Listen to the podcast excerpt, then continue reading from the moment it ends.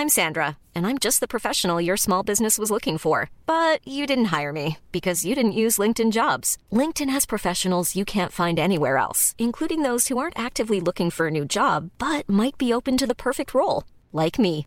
In a given month, over 70% of LinkedIn users don't visit other leading job sites. So if you're not looking on LinkedIn, you'll miss out on great candidates like Sandra. Start hiring professionals like a professional. Post your free job on linkedin.com/people today. Hey, I'm Ryan Reynolds. Recently, I asked Mint Mobile's legal team if big wireless companies are allowed to raise prices due to inflation. They said yes. And then when I asked if raising prices technically violates those onerous two-year contracts, they said, "What the f*** are you talking about? You insane Hollywood ass." So to recap, we're cutting the price of Mint Unlimited from $30 a month to just $15 a month. Give it a try at mintmobile.com slash switch. $45 upfront for three months plus taxes and fees. Promo rate for new customers for limited time. Unlimited more than 40 gigabytes per month. Slows. Full terms at mintmobile.com.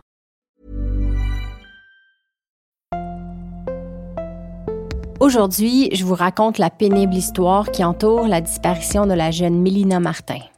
Et moi, je vous révèle l'histoire troublante du meurtre de Virginie Pelletier. Vous écoutez le balado Captive.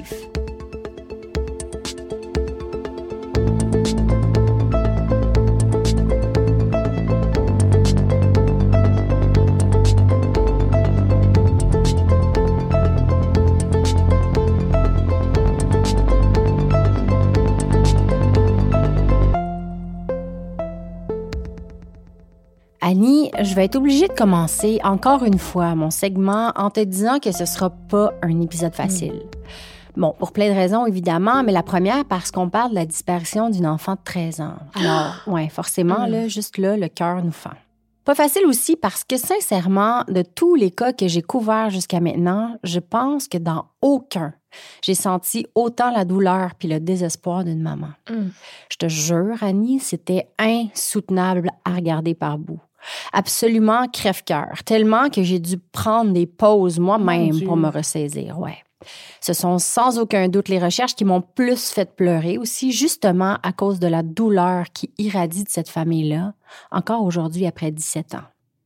C'est un cas qui n'a pas été beaucoup médiatisé, ce que la famille déplore énormément d'ailleurs. Alors j'espère qu'aujourd'hui, je vais rendre justice à cette histoire bouleversante-là dont on sait bien peu de choses.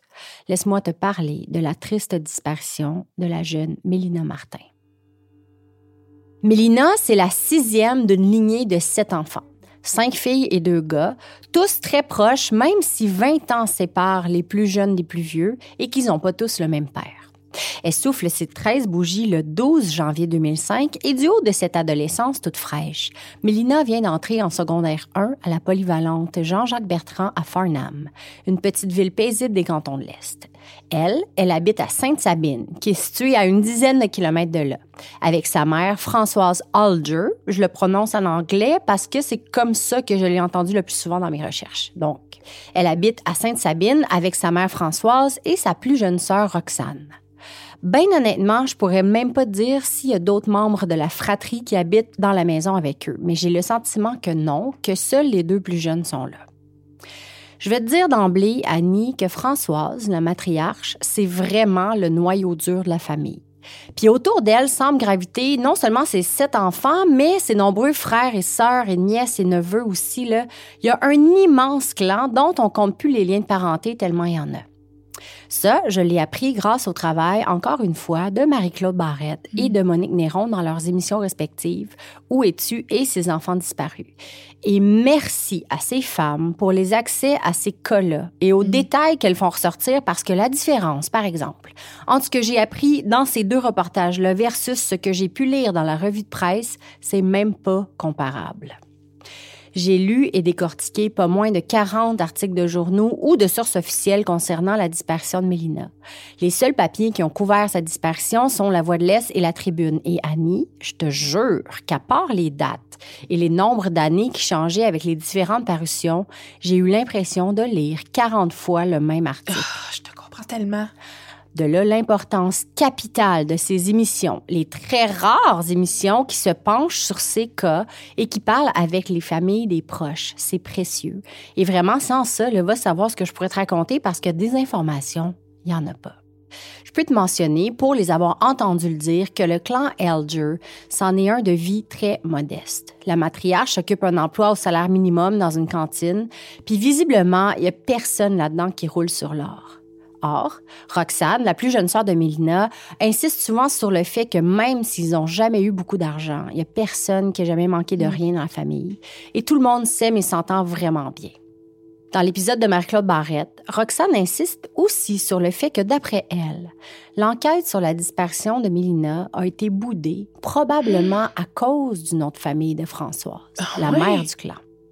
Apparemment que le nom de famille Alger était beaucoup associé à des citoyens, disons, turbulents là, de la région, puis que plusieurs d'entre eux avaient eu maintes fois maille à partir avec les autorités.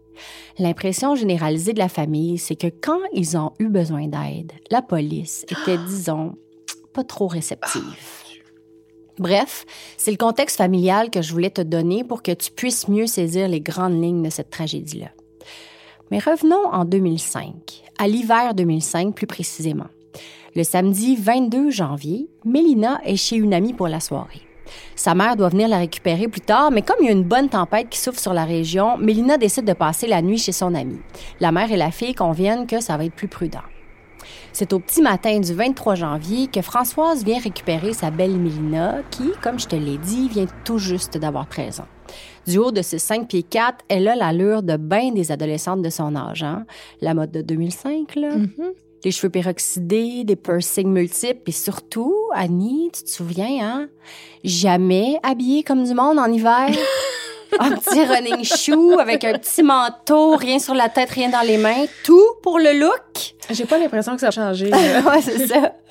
Françoise, ce matin-là, donc, récupère sa fille et apprend du même coup qu'elle s'est mise dans la tête d'aller passer la journée à la fête d'hiver Plaisir sur glace, un festival hivernal organisé par la ville de Farnham dans le parc Roque-Bourbonnais qui est situé en plein centre de la municipalité.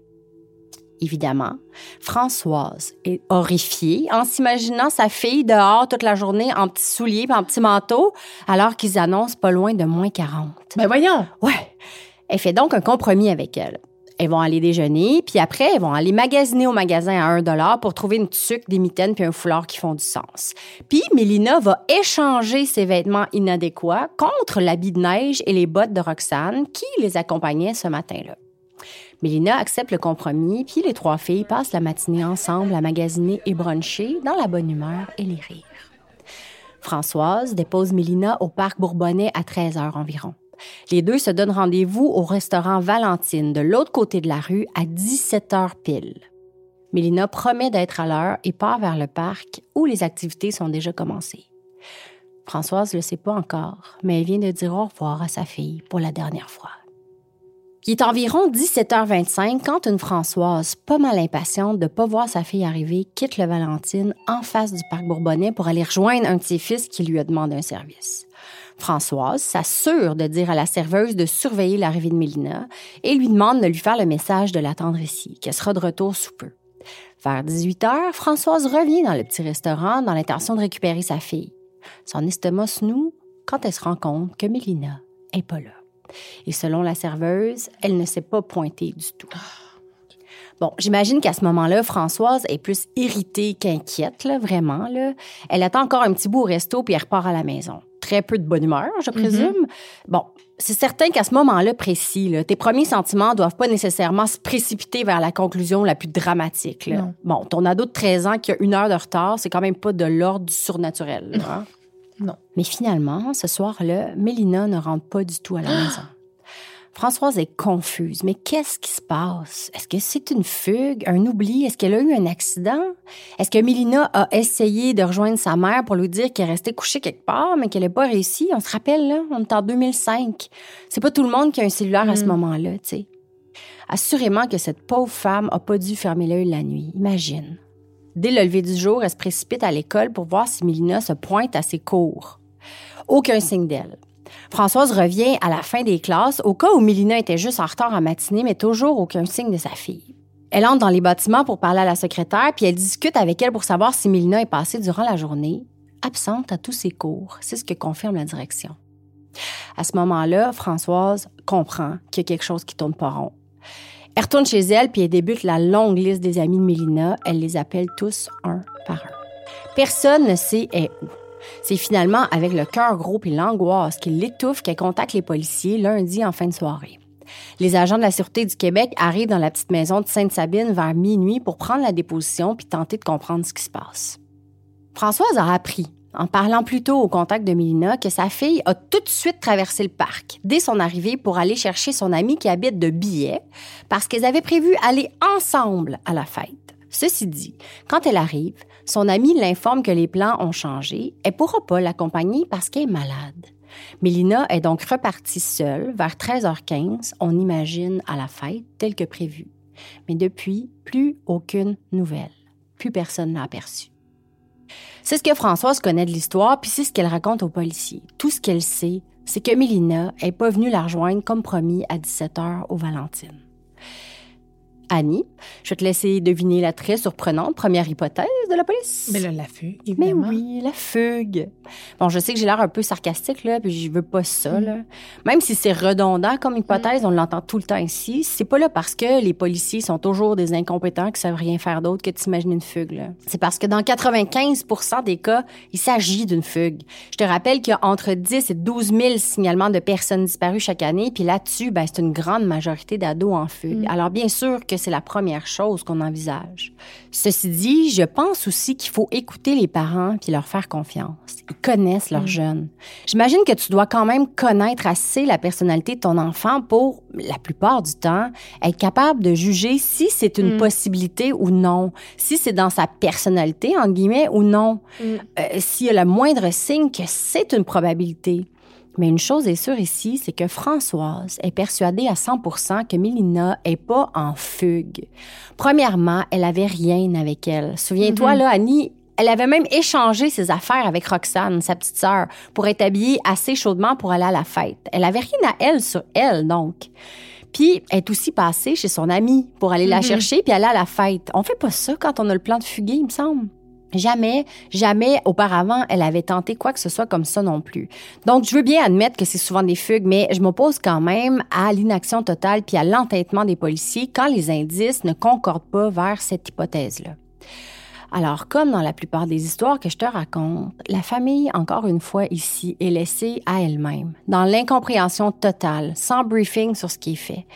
Puis, reste avec la totale impression, finalement, que rien n'est fait, justement. Je te l'ai dit, la matriarche Alger est entourée d'un clan soudé et imposant. Alors tout de suite, ils se mettent à la tâche. Entre autres, la mère et les sœurs passent la chambre de Mélina au peigne fin dans l'espoir de trouver le moindre indice qui pourrait les allumer sur quelque chose. Ils se rendent aussi à l'école pour parler aux profs, aux amis, puis vider le casier de Mélina, mais rien, ils trouvent rien qui explique qu'elle manque à l'appel.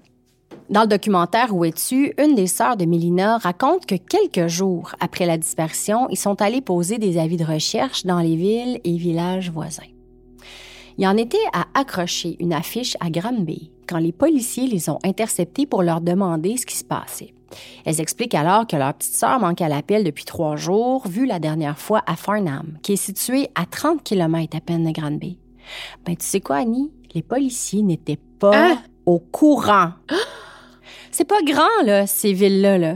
C'est pas comme si c'était très, très fréquent, là, les disparitions d'enfants. T'imagines comment c'est décourageant pour la famille qui pense, ben, qui espère que la police est sur le dossier, mais finalement, tu te rends compte que les autorités de la ville voisine n'ont même pas été mis au courant d'être vigilants. Donc. Oui, qu'une enfant de 13 ans manque à l'appel.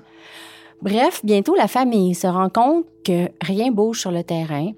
Alors, ils ont l'idée de demander à leurs connaissances, plus spécifiquement aux amateurs de chasse et de plein air, de ratisser les boisés pas loin du parc, derrière l'école secondaire. Ils y connaissent évidemment rien en battu, mais ils savent se déplacer en forêt. C'est déjà mieux que rien. Hey, Tout est entrepris par eux. Ouais. Donc, essentiellement, la battue comme telle, si on peut l'appeler comme ça, là, ça donne rien. Mais la famille finit quand même par apprendre quelque chose d'assez important à force de parler à l'entourage de Mélina. Ce qu'ils apprennent les saisissent quand même pas mal, puisqu'ils en savaient absolument rien. Quoi? Mélina, semble-t-il, avait un petit ami. Bon, jusque-là, rien de capoté, tu me diras, là, à 13 ans, ça commence, ces affaires-là. Ce qui est saisissant ici, c'est que son petit ami avait 17 ans. Je te rappelle, Annie, encore une fois, Mélina venait à peine de fêter ses 13 ans, quelques jours avant de disparaître. Françoise pense d'ailleurs que c'est probablement à cause de l'écart d'âge que Mélina a gardé cette relation-là secrète. Bon, parce qu'évidemment qu'elle n'aurait pas approuvé que sa petite fille fréquente un garçon qui était à quelques mois d'atteindre la majorité. C'est clair. Elle apprend par les policiers qui ont interrogé le jeune homme en question qu'il n'aurait pas vu Mélina depuis le vendredi avant sa disparition. Donc, petit rappel, là, elle est disparue dimanche le 23 janvier. Et que, justement, à ce moment-là, il se serait laissé, en bon terme et d'un commun accord, mais suite à une chicane. Est-ce que tout ça a dû ajouter à la confusion de la famille? Hey, c'est certain, là.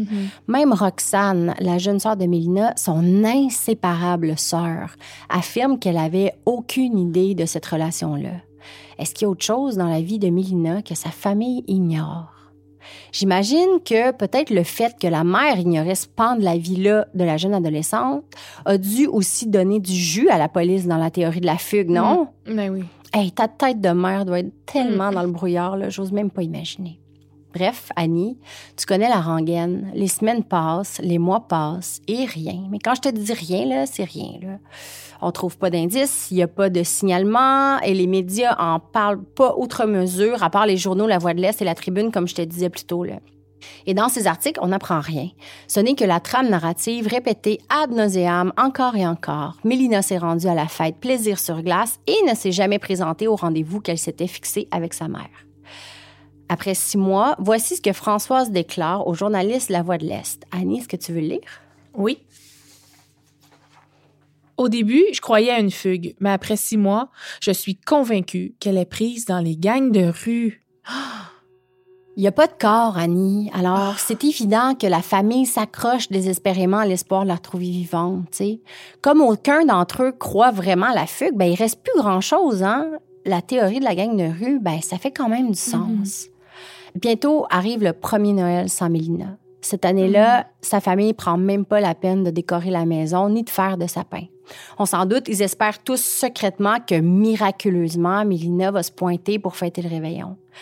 Françoise raconte même qu'elle se levait la nuit pour venir vérifier si la petite serait pas rentrée sans faire de bruit pour se blottir dans son lit bien chaud. Ça me brise le cœur d'imaginer ça, Annie.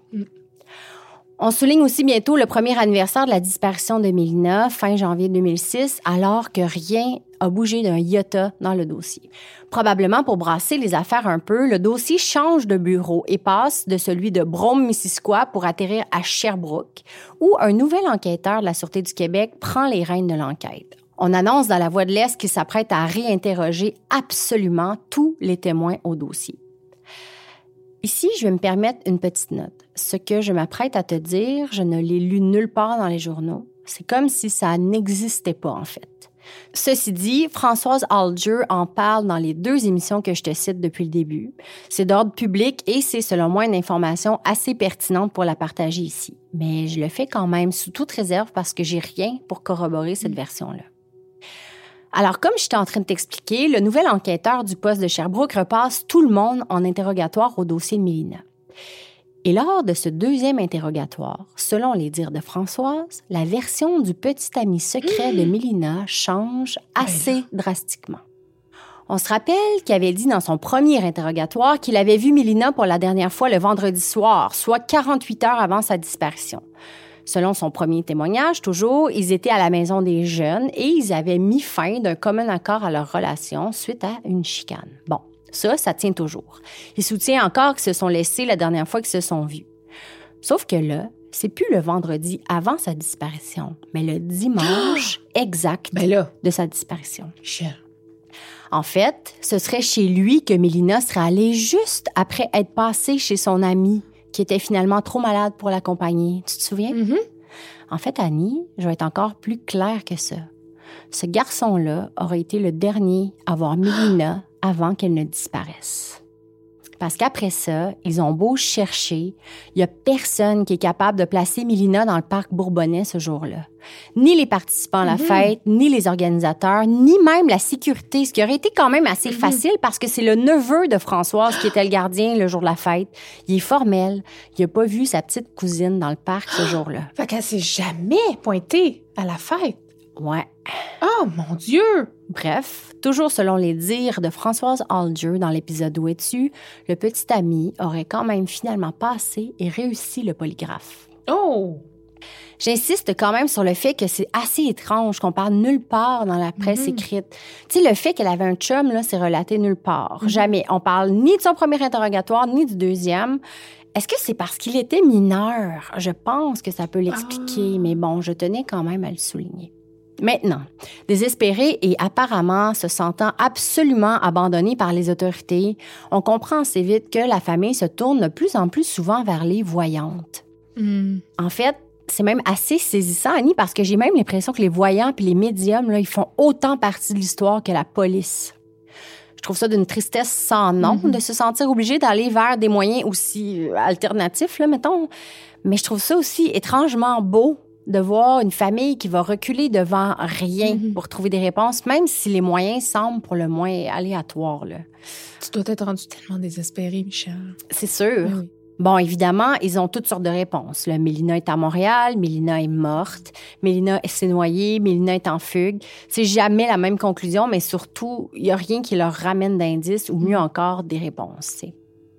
Au fil des ans, au fil des lectures, je sens la pauvre Françoise de plus en plus au désespoir. Je te disais en intro, Annie, que j'avais jamais été autant émue devant des yeux desquels émane une douleur indescriptible. C'est pas croyable la peine qui irradie de cette femme-là. Puis comme si c'était pas déjà assez, en janvier 2008, la police décide que c'est à son tour à elle de passer au polygraphe. Trois ans plus tard, pourquoi pas? Quand les journalistes demandent aux enquêteurs pourquoi, les autorités répondent seulement qu'ils désirent compléter le dossier puis qu'il s'agit d'une pratique d'usage de passer le polygraphe aux parents dans les dossiers de disparition ou de bébés secoués. Ben oui, mais trois ans après? Ben c'est ça. Là, pourquoi ils ont attendu trois ans pour le faire? C'est une question qui demeure sans réponse. Dans la Voix de l'Est du 12 février 2008, Madame Alger répond ceci. Annie?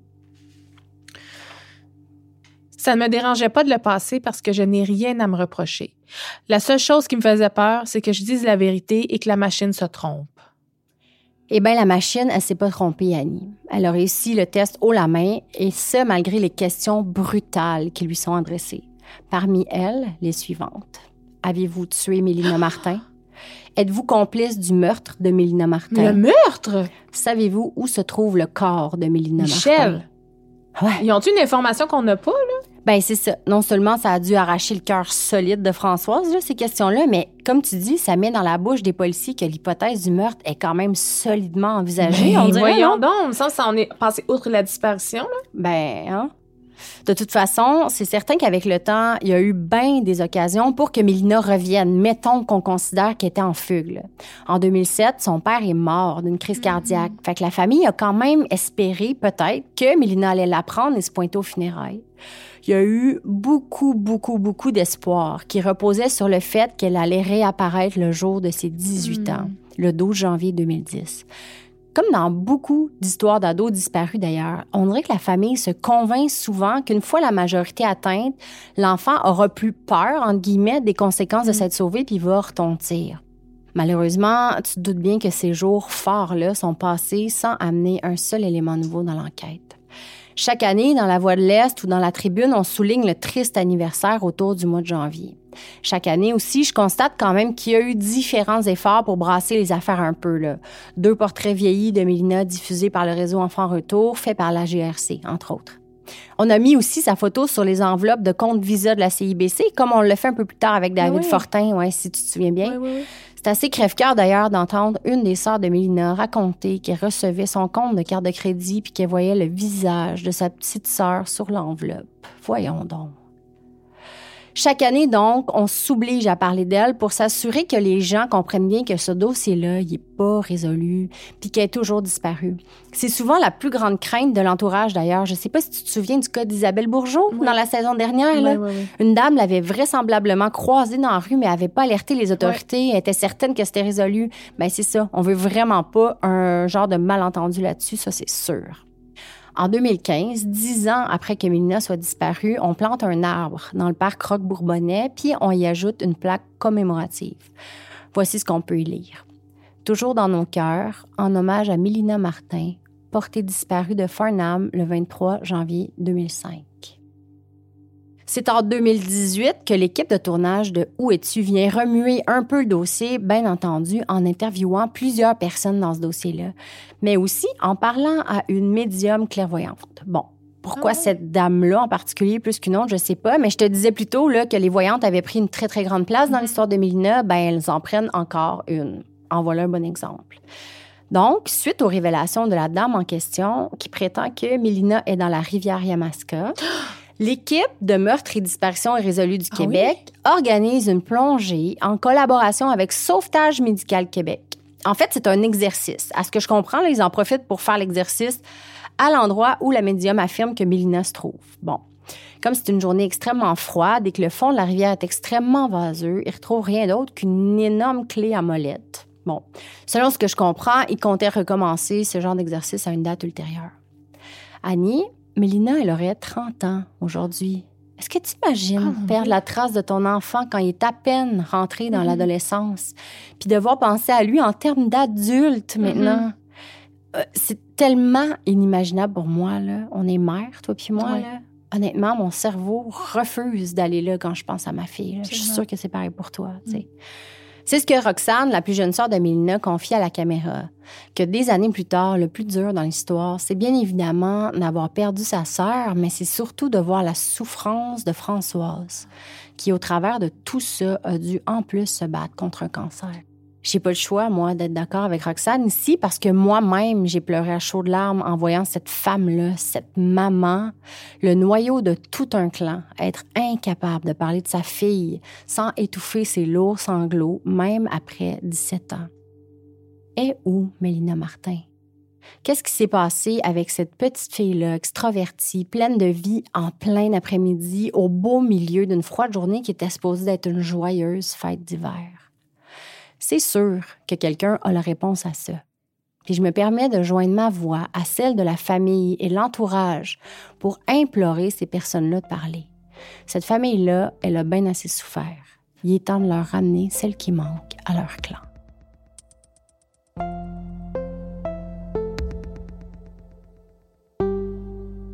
Bon, lourd, lourd sujet aujourd'hui, Michel. C'est difficile pour moi de vous raconter des histoires comme aujourd'hui parce que je veux absolument pas tomber dans la banalisation du crime à des fins de divertissement. hein. C'est raconter un crime pour divertir sans penser à tout ce que ça a pu faire vivre aux gens autour. Surtout que mon histoire remonte à la fin des années 80, donc je suis très consciente que peut-être des membres de la famille, des amis de la victime peuvent nous écouter ou avoir vent qu'un balado aborde un événement de vie qui les a profondément bouleversés. Donc, c'est hyper important pour moi de raconter l'histoire avec humilité et respect. Je l'ai fait pour Josiane Arguin en début de cette saison-ci, puis aujourd'hui, j'aborde encore une fois le meurtre d'une jeune femme, Mhm. ou dans ce cas-ci, d'une jeune fille. Ah. C'est avec le cœur gros qu'aujourd'hui, je vous raconte l'histoire troublante du meurtre de Virginie Pelletier. Michel, peut-être que le nom de Virginie Pelletier te sonne une cloche. C'est Christophe, un des animateurs du balado sur la route de l'horreur, qui nous a brièvement parlé de cette histoire-là quand on a été invité sur leur émission. Oh! Il l'avait vécu, lui, de près, parce qu'il vient de Chicoutimi, là où mon histoire se déroule. Aucune de nous deux, on avait entendu parler de ça, puis ça m'avait marqué quand il nous a dit que ça s'était passé là-bas. Je m'étais dit que ce drame-là avait dû frapper la population de plein fouet. Quand tu vas saisir la gravité du crime, tu vas comprendre ce que je veux dire. On est à la fin de l'hiver 1989, dans la municipalité de Saint-Fulgence, à une dizaine de kilomètres de Chicoutimi, dans la région du Saguenay. Virginie Pelletier a 17 ans, une jeune étudiante de secondaire 4 qui fréquente la polyvalente Charles Gravel à Chicoutimi. Une belle jeune fille qui, derrière ses lunettes, cachait des beaux yeux bleus. Le matin du 24 mars 1989, autour de 7h15, elle a quitté son domicile situé sur le rang Saint-Joseph à Saint-Fulgence. Dans la journée, là, elle devait aller rencontrer un homme au centre commercial de la Place du Royaume à Chicoutimi pour un entretien en lien avec un emploi. Un emploi qui s'est fait proposer pour lui permettre de gagner quelques sous à travers ses études. Une fois sur place, elle a discuté avec l'homme quelque temps devant la pharmacie à l'intérieur du centre commercial, puis les deux se sont dirigés ensuite vers le cinéma qui est aussi accessible de l'intérieur du centre commercial. L'homme, qui était en fait responsable de l'entretien du cinéma, avait les clés de l'endroit. Donc, ils ont pu y accéder facilement malgré le fait qu'il n'y avait pas de projection en cours à cette heure-là. Malheureusement, Michel, en accompagnant l'homme à l'intérieur de l'une des salles de cinéma, Virginie se souciait pas une seconde du danger qui planait sur elle. Le 24 mars 89 deviendra le jour où Virginie Pelletier a été vue pour la dernière fois vivante. Les premiers avis de recherche dans les journaux de la région vont paraître quelques jours plus tard, soit vers le 30 mars 89. Évidemment, ça touche tout le monde. Une jeune fille de 17 ans, sans problème, qui est à son affaire, puis qui disparaît tout d'un coup. On essaie de localiser Virginie, mais sans succès. Du côté de la police, on traite son dossier comme une disparition, du moins pour le moment. Absolument rien laissait croire que Virginie avait des envies de fuguer. Sa meilleure amie à l'époque, avec qui elle avait une relation très serrée, habitait chez Virginie. Donc, ça aurait été vraiment très surprenant que la jeune fille veuille quitter la maison subitement. Tu comprends? Mhm. À tous les jours, l'avis de recherche apparaît dans le journal de la région. Je te montre sa photo d'ailleurs. Je ne sais pas si ça te dit quelque chose. Non, ça me dit rien. Non. C'est dans le journal Le Quotidien du 3 avril 89 qu'on apprend qu'une choquante découverte a été faite deux jours avant, soit le 1er avril. Une découverte digne d'un film d'horreur qui va changer en un clin d'œil l'orientation de l'enquête. Ah. Un homme qui marchait sur la rue Jacques-Cartier, à Chicoutimi, qui était à pas plus de 3 km du centre commercial Place du Royaume, a découvert un sac à vidange qui contenait, Michel, un tronc de jeune femme, sans tête, sans bras, sans jambes, juste le tronc. Pas besoin de dire que ça a fait une onde de choc auprès de la population. Là. Évidemment, impossible de ne pas faire le lien avec la disparition de Virginie depuis Oh, maintenant une semaine. Puis évidemment, les enquêteurs sont incapables là, rapidement de confirmer qu'il s'agit bien de Virginie. hein. Le seul indice qu'il leur est fourni, c'est que la victime devait avoir moins de 30 ans. Ils attendent d'avoir plus d'informations suite à l'autopsie, du moins l'âge de la victime, si possible, puis à quand remonterait sa mort. Tabarnouche. Seulement deux jours vont s'écouler entre la découverte du premier sac et celle d'un deuxième sac. En effet, c'est le lundi 3 avril qu'un deuxième sac à vidange est découvert, celui-ci directement à côté d'une benne à déchets en arrière du centre commercial Place du Royaume. Et c'est découvert par des employés de l'entretien. Dans le sac Michel, il y a des jambes de Oh, jeune mon femme. Dieu! Dès les premiers coups d'œil, c'est évident, les policiers sont en mesure de confirmer que c'est bien les jambes de la même victime. Oh. Des marques sur le tronc laissaient croire qu'elle avait été traînée au sol. Et ces mêmes marques-là sont aussi apparentes sur les jambes qui viennent d'être retrouvées. Bon, encore à ce stade-ci, sans les mains, sans la tête, c'est plus complexe sans de confirmer que la victime est bien Virginie Pelletier. Malheureusement, le doute va faire place tranquillement à la certitude. Bien que le rapport d'autopsie n'a pas encore été fourni, donc qu'aucune confirmation officielle a été reçue, les parents de Virginie ont été appelés à devoir aller tenter d'identifier le Ah, tronc de la jeune femme retrouvée. Puis comme de fait, ils ont été en mesure d'identifier très certainement des marques spécifiques sur le corps, dont une ancienne cicatrice sous un sein, puis des taches de rousseur. Ce qui a permis de confirmer, disons-le, presque à 100 l'identité de leur fille Virginie. Aussi, il faut pas oublier qu'aucune autre disparition a été déclarée dans la région dans les derniers jours, puis que la date de la mort semblerait concorder avec la date de la disparition de Virginie. L'analyse du tronc et des jambes par l'Institut de médecine légale a permis de constater que le meurtrier avait usé de beaucoup de précision pour découper les membres. Dans le journal Le Quotidien du 3 avril, ils décrivent comme un professionnel la chirurgie. On ajoute même que c'est comme si le corps sortait d'une salle d'opération. Aussi, dans le même article, les policiers précisent qu'ils s'attendent à ce que d'autres parties du corps soient découvertes dans les prochains jours, puis ils pensent même que le responsable du crime garderait probablement la tête pour la fin. T'imagines, tu lis ça dans le journal. Peux-tu t'imaginer une seconde comment la population de Chicoutimi devait vivre dans la peur de découvrir un autre sac, tu sais? Puis justement, tu réécouteras le balado sur la route de l'horreur, on en discute avec Christophe, et c'est exactement ça qu'il raconte. C'est vrai, hein? Oui. Ça a vraiment amené un vent d'inquiétude, là, en plus de savoir que le meurtrier était libre puis qu'il se trouvait encore probablement dans la région de Chicoutimi. On parle même dans le journal local d'un phénomène de phobie des sacs à ordures là, au sein de la population. Ben, j'ai pas de misère à le croire. Les gens sont complètement traumatisés. Ça a amené le service de police à fouiller toutes les bennes à ordures autour des commerces et tous les sacs de vidange de la ville ou presque. Faut comprendre que de trouver les bras ou la tête allait permettre d'obtenir plusieurs réponses dans l'enquête. Mais Toutefois, j'ai été étonnée d'apprendre qu'avec les empreintes des pieds, il est possible d'identifier une victime grâce aux empreintes qui sont prises à notre naissance. Ah, ben Mhm. oui. Puis ça, évidemment, bon, c'est des résultats d'analyse que les enquêteurs souhaitent obtenir le plus rapidement possible dans ce cas-ci. Puis c'est en date du 7 avril 89, soit deux semaines après la disparition de Virginie, que les parents de la jeune fille vont recevoir la confirmation que les parties du corps retrouvées sont bien celles de leur fille. Les empreintes de pieds concordent. C'est horrible Je sais. ce que tu racontes, Annie. Dans les jours qui vont suivre, les fouilles, les recherches à travers la ville puis la région vont continuer pour tenter de trouver les dernières parties du corps de Virginie. Puis les jours vont se transformer en semaines, puis les semaines en mois. Michel, à ce jour, ni les bras ni la tête de Virginie Pelletier ont été retrouvés. J'imagine pas ce que ça peut générer comme douleur pour les parents. J'imagine un deuil inachevé, incomplet, si je peux me permettre d'interpréter ça comme ça. J'ai énormément de peine pour ces gens-là. L'enquête pour retrouver l'auteur du crime va malheureusement ralentir un peu au fil des mois. Aucun indice laissé près des sacs retrouvés ont pu permettre d'avoir un suspect dans la mire des enquêteurs. C'est pas parce que la population s'implique pas, hein. au contraire, plusieurs rumeurs même continuent à faire surface en lien avec soit différents suspects potentiels ou concernant des arrestations inexistantes de prétendus suspects. Bref, tout ça pour finalement juste créer de la confusion puis de faux espoirs en bout de ligne. Il va aussi se passer un événement très marquant, encore une fois, pour la population Chicoutimi.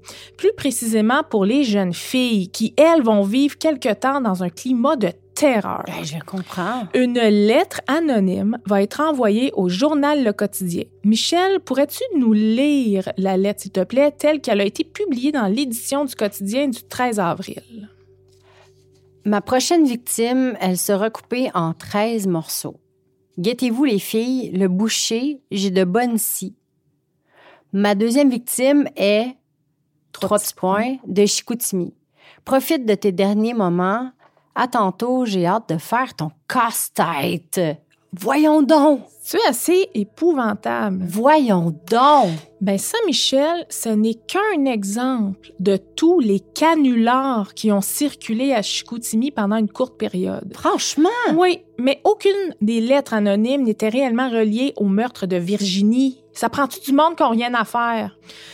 Il va finalement se passer sept longs mois avant qu'il y ait un réel développement dans l'affaire. Puis quand je parle de développement, le mot est faible, je devrais plutôt dire que tout a déboulé du jour au lendemain, en une journée et par pur hasard.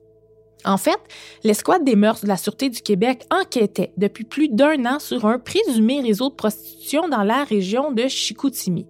Puis, pendant l'enquête, il y a un individu plutôt particulier qui a attiré l'attention des enquêteurs. L'homme en question avait l'habitude de contacter des jeunes filles par téléphone pour leur offrir un emploi rémunéré qui n'était pas nécessairement relié à des services sexuels. Donc, il donnait rendez-vous aux jeunes filles sous prétexte de devoir les passer en entrevue pour l'emploi. Puis souvent, là, il finissait juste par regarder de loin sa victime avant de finalement s'en aller.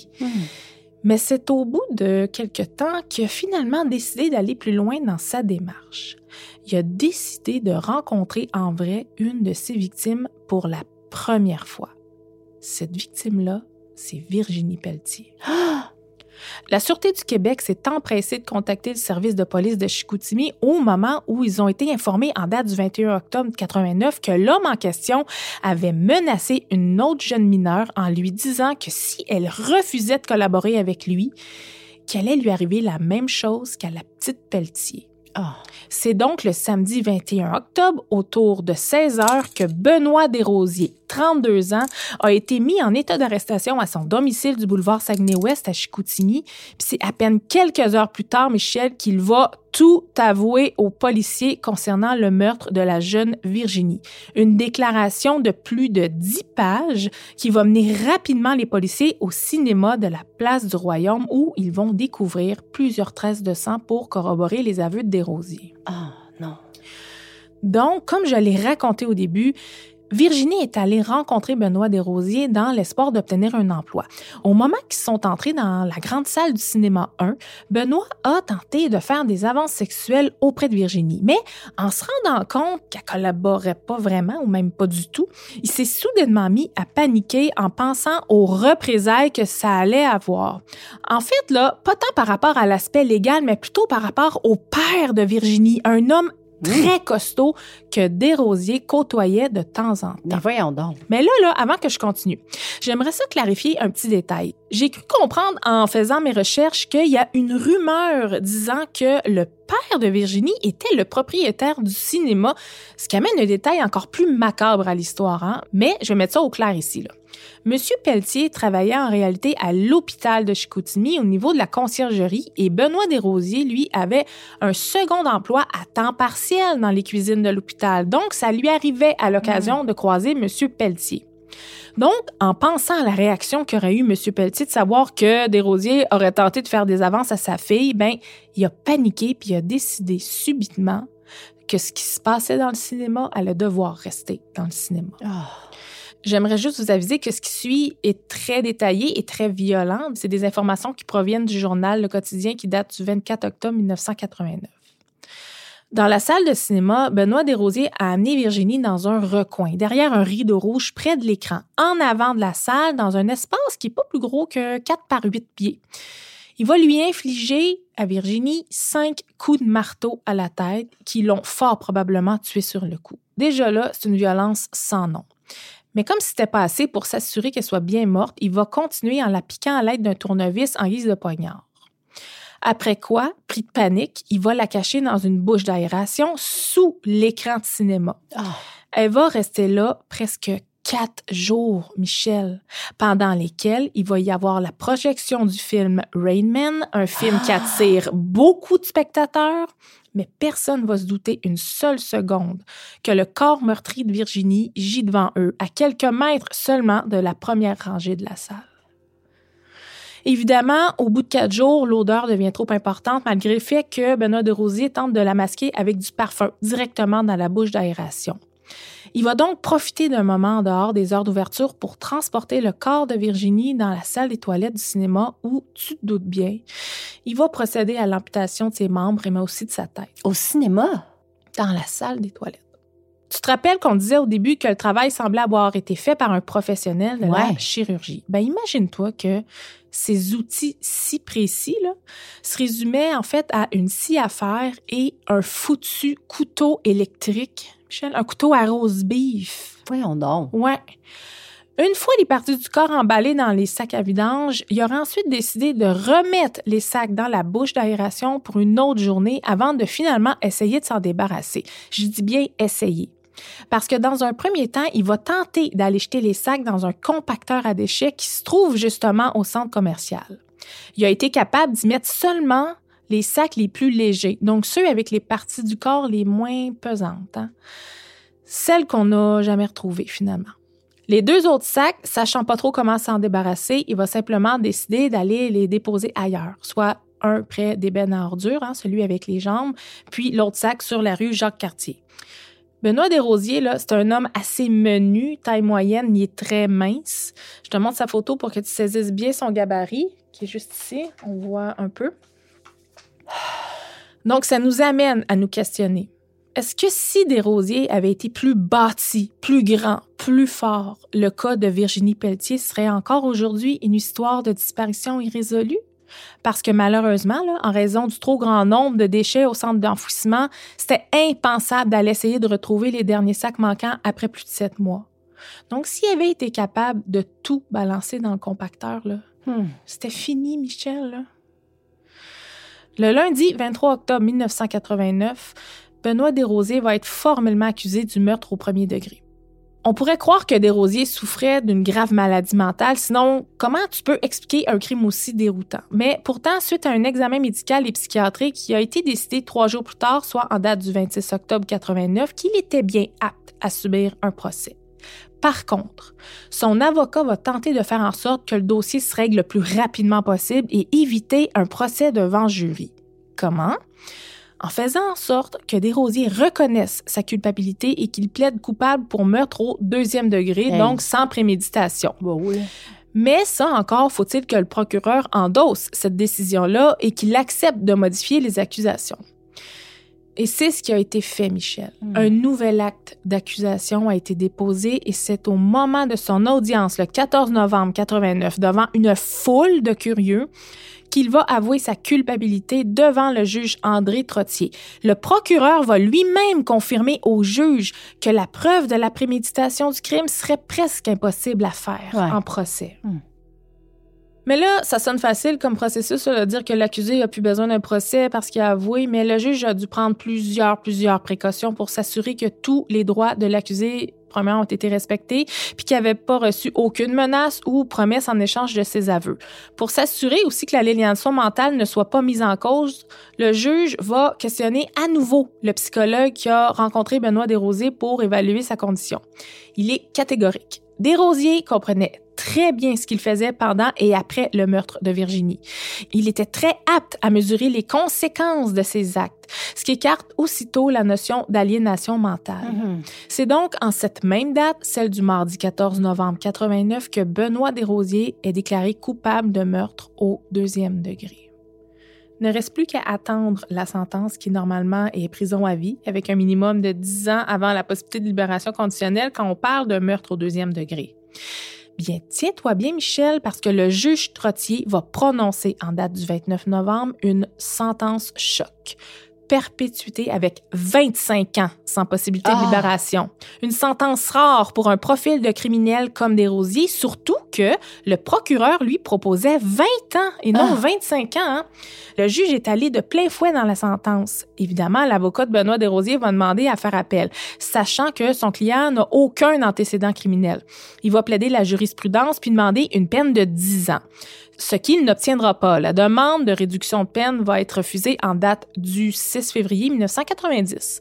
Donc, Benoît Desrosiers devra passer 25 ans derrière les barreaux. Ce qui va mener en octobre 2014. Desrosiers, qui était rendu à peu près à 57 ans à ce moment-là, n'a déposé aucune demande à la Commission nationale des libérations conditionnelles. Dans un article de TVA Nouvelle qui date du 2 octobre 2014, on explique en fait que Desrosiers ne se sentait pas prêt à faire la demande. Faut comprendre qu'entre octobre 93 et janvier 2014, il se serait inscrit à une trentaine de programmes pendant sa détention, mais il en aurait complété moins que la moitié, soit à peine même une douzaine, dont le programme de maintien des acquis en délinquance sexuelle qui a complété plusieurs fois. Il a par contre complété très peu de programmes relatifs à des emplois au sein des pénitenciers. Bref, on aurait cru qu'il se serait réessayé en 2016 ou même après, puisqu'il devait obligatoirement attendre au moins deux ans avant de soumettre une nouvelle fois son dossier. Mais encore une fois, rien n'a été fait. Hmm. J'ai vraiment fouillé beaucoup après ça parce que suite aux derniers articles qui sont parus en 2017, il n'y a plus rien qui mentionne le nom de Benoît Desrosiers. Je me suis même demandé s'il n'était pas mort en prison, mais je me suis dit que ça se serait su dans les médias. Ouais, probable. Je présume qu'il purge encore sa peine aujourd'hui, âgé d'environ 65 ans. Pas besoin de dire que les pauvres parents de Virginie ne souhaitent aucunement une éventuelle libération de l'assassin de leur fille. Dans un article qui date maintenant d'une dizaine d'années, sa mère Judith raconte qu'à tous les ans, depuis la mort de Virginie, ils achètent encore un gâteau le jour de son anniversaire avec l'inscription Bonne fête Virginie. C'est entouré de leur famille qu'ils soulignent année après année la fête de leur fille, qui d'ailleurs aurait célébré son 50e anniversaire cette année.